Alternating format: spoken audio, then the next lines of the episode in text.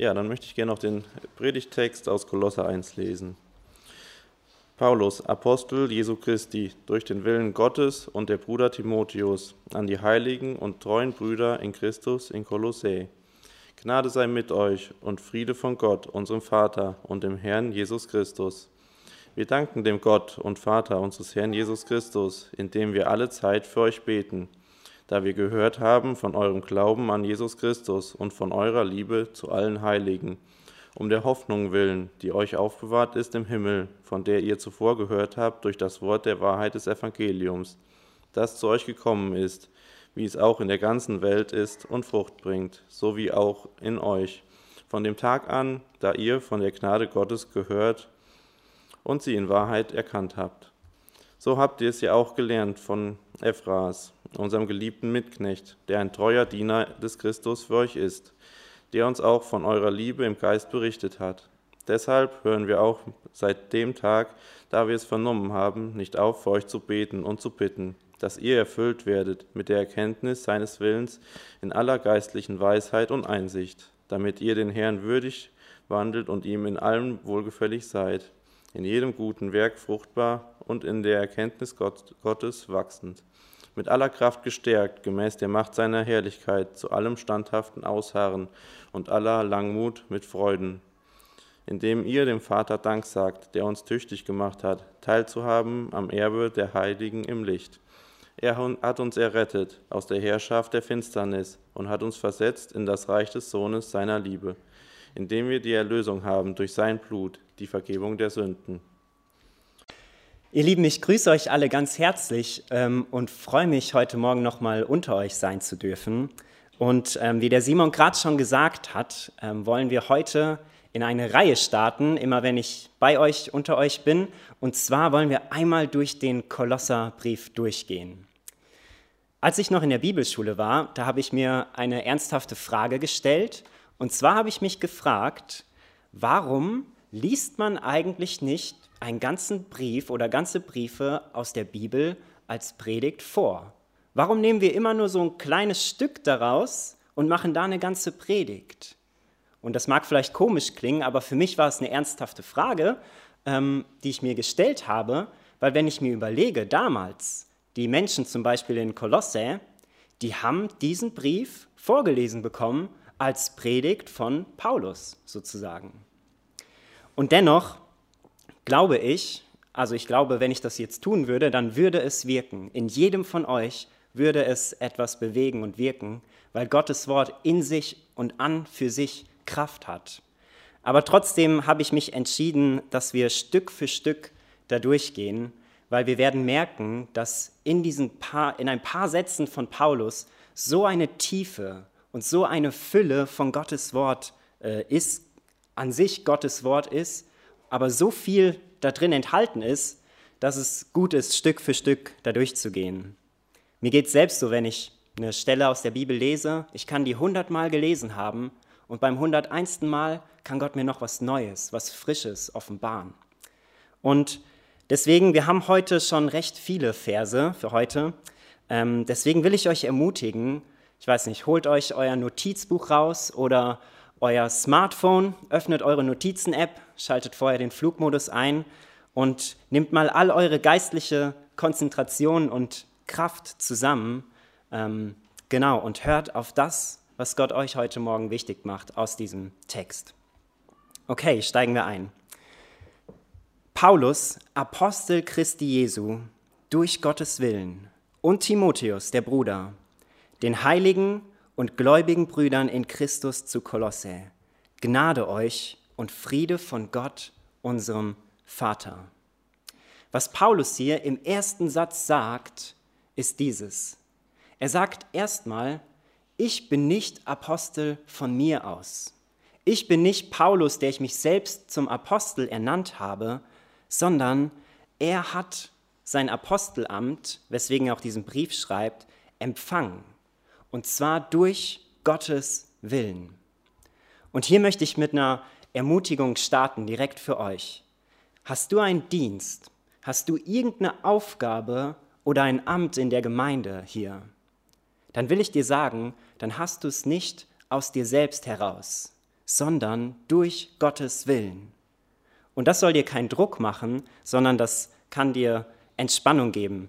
Denn wenn Gott möchte, dass du hier mitarbeitest und dich hier irgendwo hingestellt hat oder noch hinstellen wird, dann, ähm, dann wird Gott selbst auch dafür sorgen, dass du es tun kannst. Apostel durch Gottes Willen. Und dann geht er weiter und sagt, den Heiligen und Gläubigen oder Treuen, Brüdern und Schwestern in Christus zu Kredenbach, zu Kolosse. Aber mir ist es wichtig, dass wir Gottes Wort persönlich lesen. Das heißt, wenn wir jetzt in diesen Brief einsteigen, dann ist es nicht einfach nur ein historischer Brief in eine historische Zeit reingeschrieben, sondern wir dürfen diesen Brief eins zu eins für uns als Gemeinde hier in Kredenbach übernehmen. Gott hat zwar in eine Zeit reingewirkt, aber er hat das geschrieben oder schreiben lassen durch seinen Geist für alle Zeiten, für uns. Also, was sagt Paulus uns? Gnade euch und Friede von Gott, unserem Vater. Gnade euch und Friede von Gott, unserem Vater. Und das ist spannend, denn wenn wir die Bibel lesen, fast in jedem seiner Briefe beginnt Paulus mit diesen zwei Wünschen. Ich wünsche euch Gnade und ich wünsche euch Frieden. Und wir können uns fragen, warum Gnade und Frieden? Und weil Paulus das wirklich in jedem seiner Briefe wünscht, möchte ich auf diese zwei Worte zu Beginn etwas ausführlicher eingehen und uns danach etwas gröber den größeren Teil anschauen. Gnade und Frieden. Warum möchte Paulus, dass Gnade und Friede uns immer reichlicher zuteil werden? Nun, vermutlich ist der Grund, weil Gottes Gnade alles ist, was wir brauchen als Christen. Lasst uns einen kurzen, einen kurzen Gnadenexkurs machen. Gnade, Charis, das Wort bedeutet wie ein unverdientes Geschenk. Und wir haben es gerade in der Lesung schon gehört. Wir wissen, aus Gnade sind wir gerettet durch den Glauben, allein durch den Glauben, allein durch Jesus Christus. Das bedeutet, es hat in Gnade gestartet. Unsere Rettung ist an, an, an und für sich Gnade. Aber warum wünscht Paulus uns jetzt noch Gnade, wo wir doch schon gerettet sind? Nun, die Antwort darauf ist, dass Gottes Gnade an der Stelle unserer Rettung nicht aufhört. Und das ist, warum Paulus diesen Brief schreibt, wie ich denke. Er wird nochmal deutlich machen im Verlaufe des Briefes, dass das Evangelium der Gnade Gottes nicht nur das ABC des christlichen Lebens ist, sondern das A bis Z. Unser gesamtes Leben als Christen ist Gnade. Aus Gnade hat es gestartet, in Gnade besteht es und in Gnade wird es einst vollendet werden. Und das ist wichtig zu wissen für uns, denn wir müssen wissen, dass wir von vorne bis hinten angewiesen sind auf Gottes Gnade. Gnade ist sozusagen wie der Wind in den Segeln eines Segelbootes. Ohne den Wind kommt das Segelboot nicht weit, kommt es nirgendwo hin. Doch das ist etwas richtig Schönes.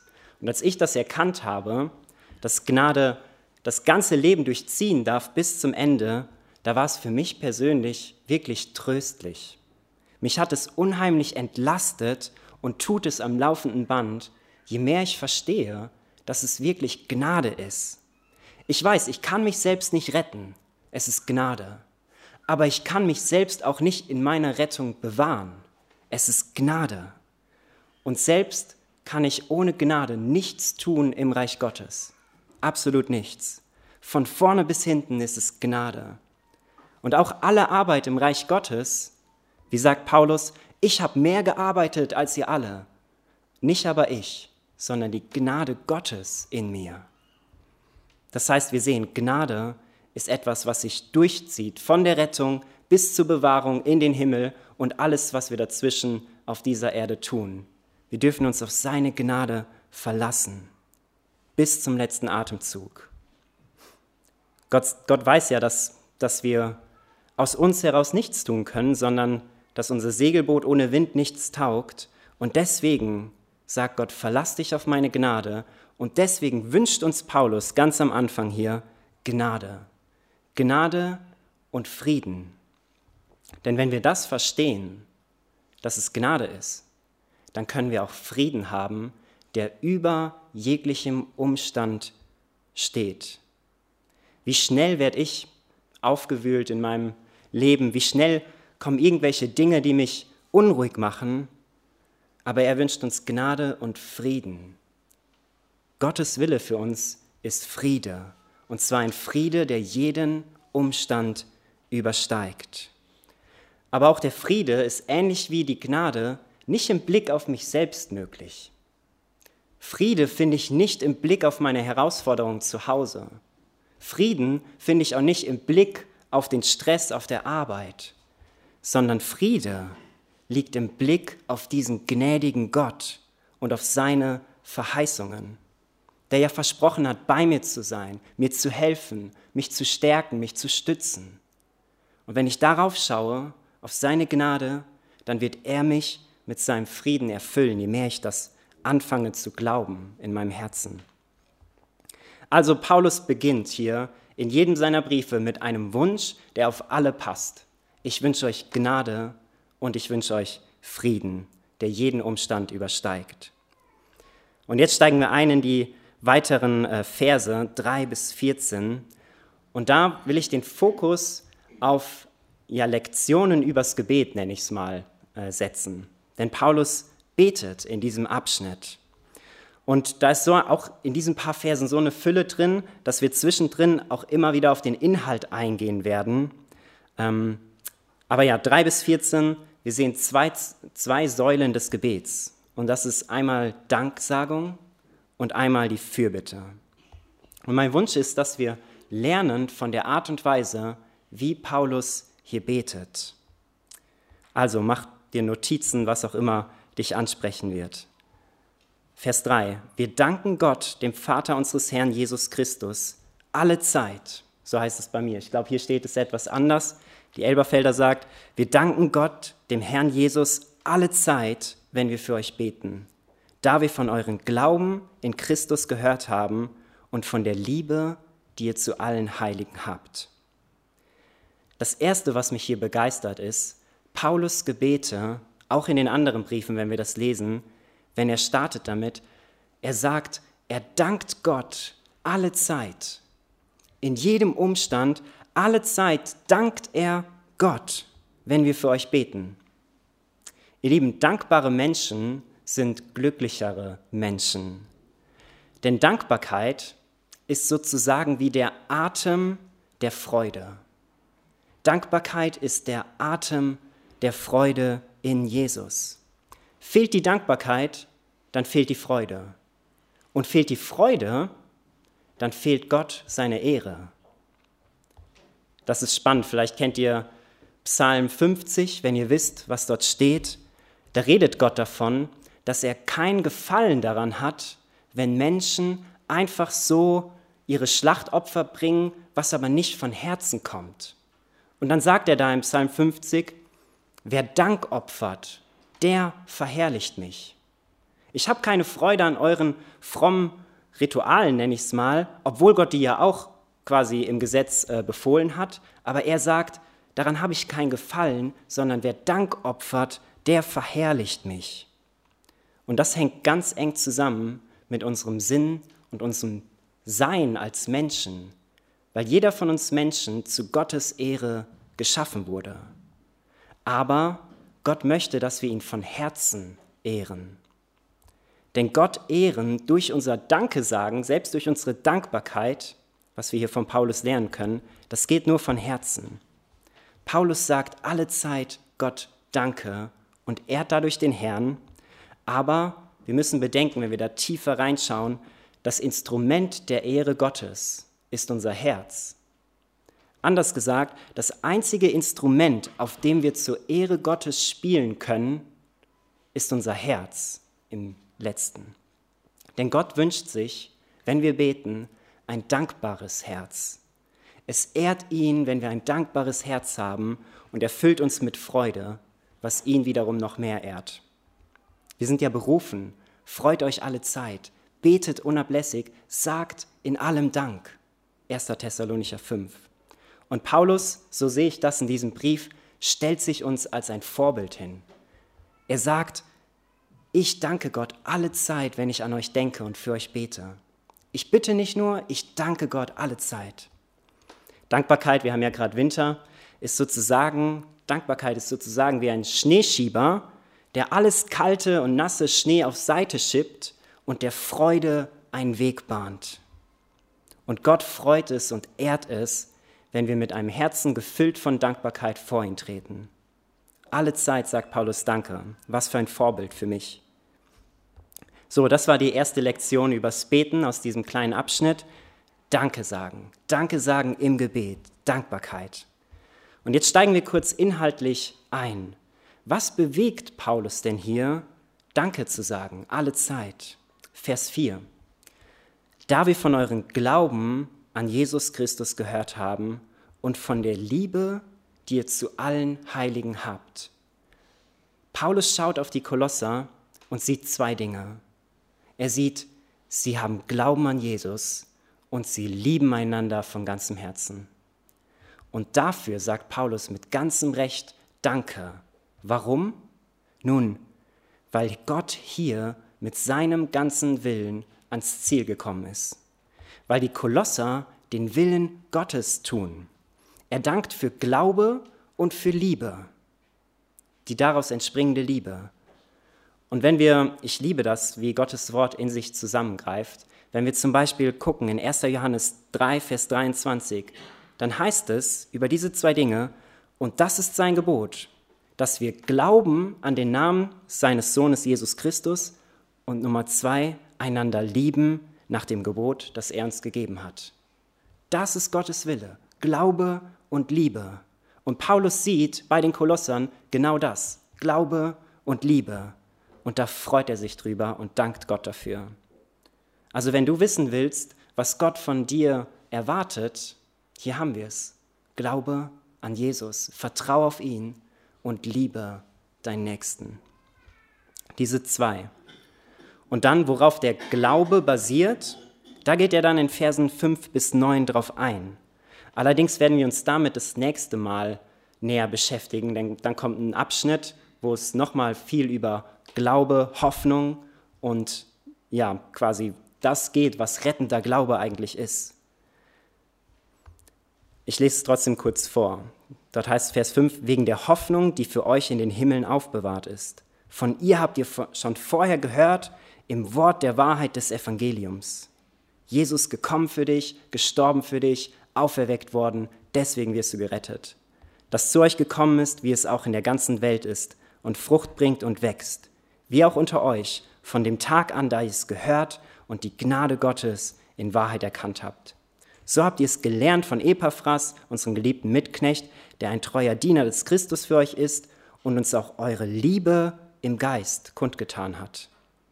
Hier haben wir es. Glaube, Hoffnung und Liebe. Aber, wie gesagt, der Fokus liegt aufs Gebet und den Inhalt von Paulus Gebet. Wie oft vergesse ich diesen wichtigen Willen von Gott? Wie oft leidet meine Liebe zu anderen Menschen, zu meiner Frau unter meinem Stress? Wie oft vergesse ich das größte Gebot, Glaube und Liebe? Und ich glaube, der Feind, der Teufel, der freut sich ganz schön darüber, wenn wir den Willen Gottes, nämlich diese zwei Dinge, aus dem Blick verlieren. Und deshalb betet Paulus jetzt. Deshalb betet er, und wir kommen zur zweiten Säule der Fürbitte. Vers 9. Deshalb, sagt Paulus, hören wir nicht auf, von dem Tag an, da wir es gehört haben, für euch zu beten und zu bitten, dass ihr mit der Erkenntnis seines Willens erfüllt werdet, in aller Weisheit und geistlichem Verständnis, um des Herrn würdig zu wandeln. Und da denke ich, wow, das ist ein krasses Gebet. Das ist ein krasses Gebet, weil Paulus betet nicht so, wie ich es äh, oft tue oder wie es andere auch oft, wie es oft getan wird, nämlich dass wir Gott als Wunschautomat sehen. Dass wir Gott als Wunschautomat sehen, dass wir beten, bitte erfüll mir diesen und jenen meinen Wunsch. bitte erfüll mir meinen Willen. Nein, Paulus betet, dein Wille geschehe. Er betet für die Kolosser, dass sie erfüllt werden mit dem, was Gott wichtig ist, mit der Erkenntnis seines Willens. Und das bedeutet, Paulus hat den Fokus der Liebe. Paulus hat hier einen Blick der Liebe, weil die Liebe nicht auf das Selbst schaut, sondern die Liebe schaut auf Gott und auf den Nächsten. Und deswegen betet er Tag für Tag, dass die Kolosser mit der Erkenntnis von Gottes Willen erfüllt werden, damit sie würdig des Herrn wandeln können. Der Fokus ist hier, Gott, dein Wille geschehe. Erfülle diese Menschen, die ich da vor mir habe, die Kolosser und die Kredenbacher, erfüll sie mit deinem Willen, sodass dein Wille ihrer wird. Er betet quasi dafür, um es einfach auszudrücken, dass wir erkennen, was Gott wichtig ist und dass wir ihn selbst mehr darin erkennen. Denn wie soll ich tun, was Gott will, wenn ich nicht weiß, was sein Wille ist? Wenn ich nicht weiß, was er sagt? Wie soll ich dann Gottes Willen tun? Und deswegen ist dieses Wort so wichtig, die Bibel. Ich kenne einen Prediger, ein Vorbild für mich. Er hat mal gesagt, ich lese meine Bibel niemals, um eine Predigt vorzubereiten. Ich lese meine Bibel, um Gott zu kennen. Und wenn ich Gott kenne, dann habe ich eine Menge, worüber ich reden kann. Fand ich ein cooles Zitat. Gott kennen, erfüllt werden mit der Erkenntnis von Gottes Willen. Dafür betet Paulus. Und wir wissen, Gott offenbart uns seinen Willen hier drin. Deswegen ist Bibellesen nicht nur eine fromme Pflicht, die ein Christ nur mal tun muss, sondern wir dürfen Bibel lesen, weil Gott uns darin seinen Willen Stück für Stück offenbart. Paulus betet dafür, dass wir erfüllt werden mit der Kenntnis von seinem Willen. Aber wozu? Warum sollen wir erfüllt werden mit dem, was Gott wichtig ist? Er sagt Vers 10, um des Herrn würdig zu wandeln. Zu allem Wohlgefallen Frucht bringt in jedem guten Werk und wachsend durch die Erkenntnis von Gott. Ihr Lieben, wir als Christen, wir sind berufen, des Herrn würdig zu wandeln. Und was bedeutet das anderes, als für uns, die wir Jesus nachfolgen, so zu wandeln, wie Jesus gewandelt ist? Johannes 1. Wer sagt, dass er in ihm bleibt, der ist schuldig, auch so zu leben, wie er gelebt hat, so zu wandeln, wie er gewandelt ist. Das bedeutet, Paulus wünscht sich und betet dafür, dass die Kolosser und wir, dass wir radikal anders sind als diese Welt. Und ich will das. Ich will von ganzem Herzen anders sein.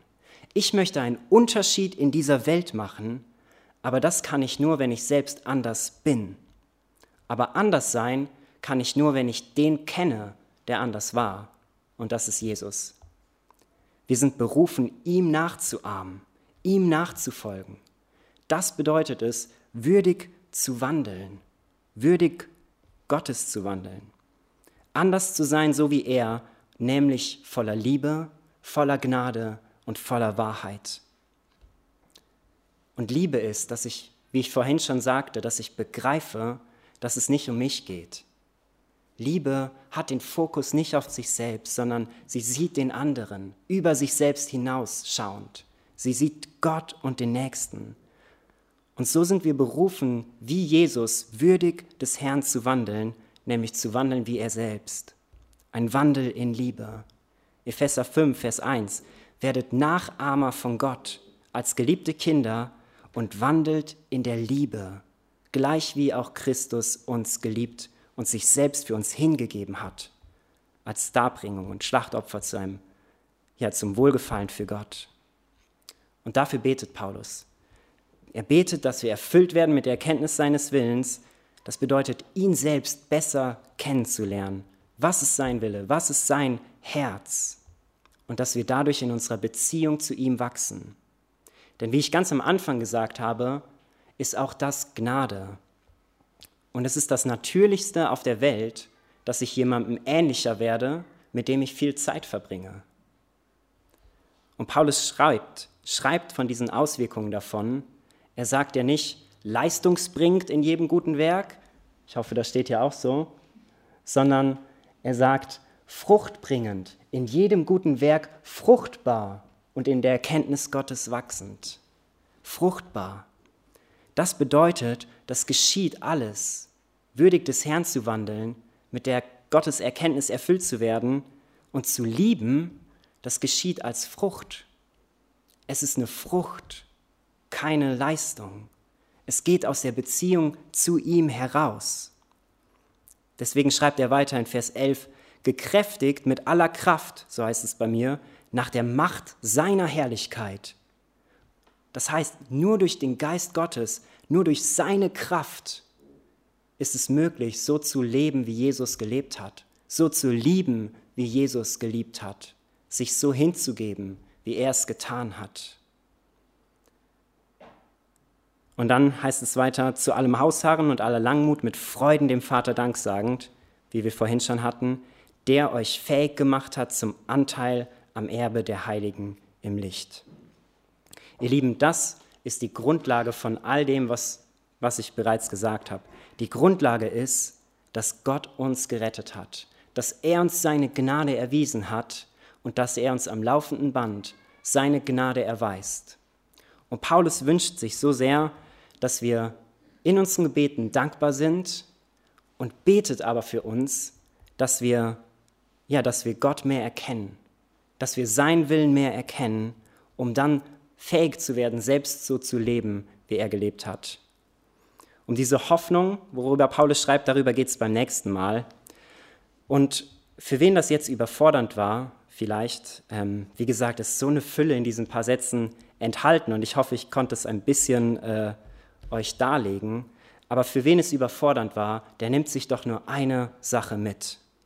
Ihr Lieben, wir können nicht geben, was wir nicht haben. Und wir können nichts bringen, was wir vorher nicht empfangen haben. Es ist Frucht, wie ich gesagt habe aus unserer Verbundenheit mit Jesus. Aber was jeder, was jeder heute und in Zukunft tun kann, ist dieses Gebet von Paulus zu seinem eigenen zu machen und für die uns in unserem Umfeld. Dass wir Gott bitten in der Art, wie Paulus gebittet hat. Nicht mein Wille geschehe, sondern deiner. Und Gott, bitte schenk mir, bitte schenk mir, dass ich erfüllt werde mit der Erkenntnis von dem, was dir wichtig ist und gestärkt werde durch deine Kraft, damit ich leben kann, wie du es von mir wünschst. Und das geschieht in Gottes Gnade und seinem Frieden. Und das wünsche ich jedem von euch. Macht die Art von Paulus zu beten zu eurer Art zu beten. Und im nächsten Mal wird es dann darum gehen, ähm, ja, was ist Glaube, was ist rettender Glaube, was ist unsere Hoffnung als Christen.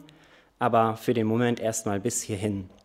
Das wünsche ich euch allen und ich möchte gern noch mit uns beten.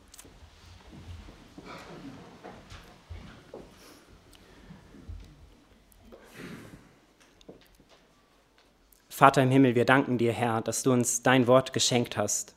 Danke, Vater, dass so eine Fülle ähm, ja in jedem einzelnen der Sätze deines Wortes enthalten ist.